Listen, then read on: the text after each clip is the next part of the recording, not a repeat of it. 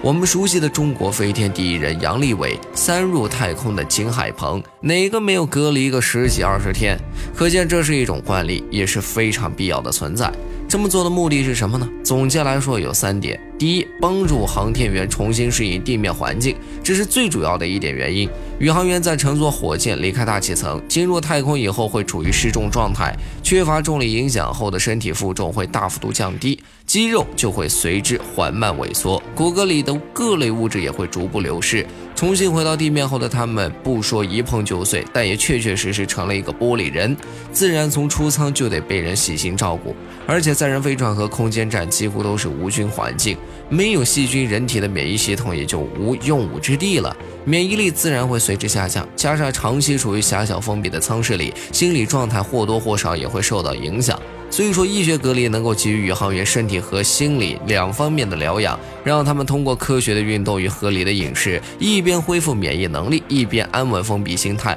快速回归正常生活。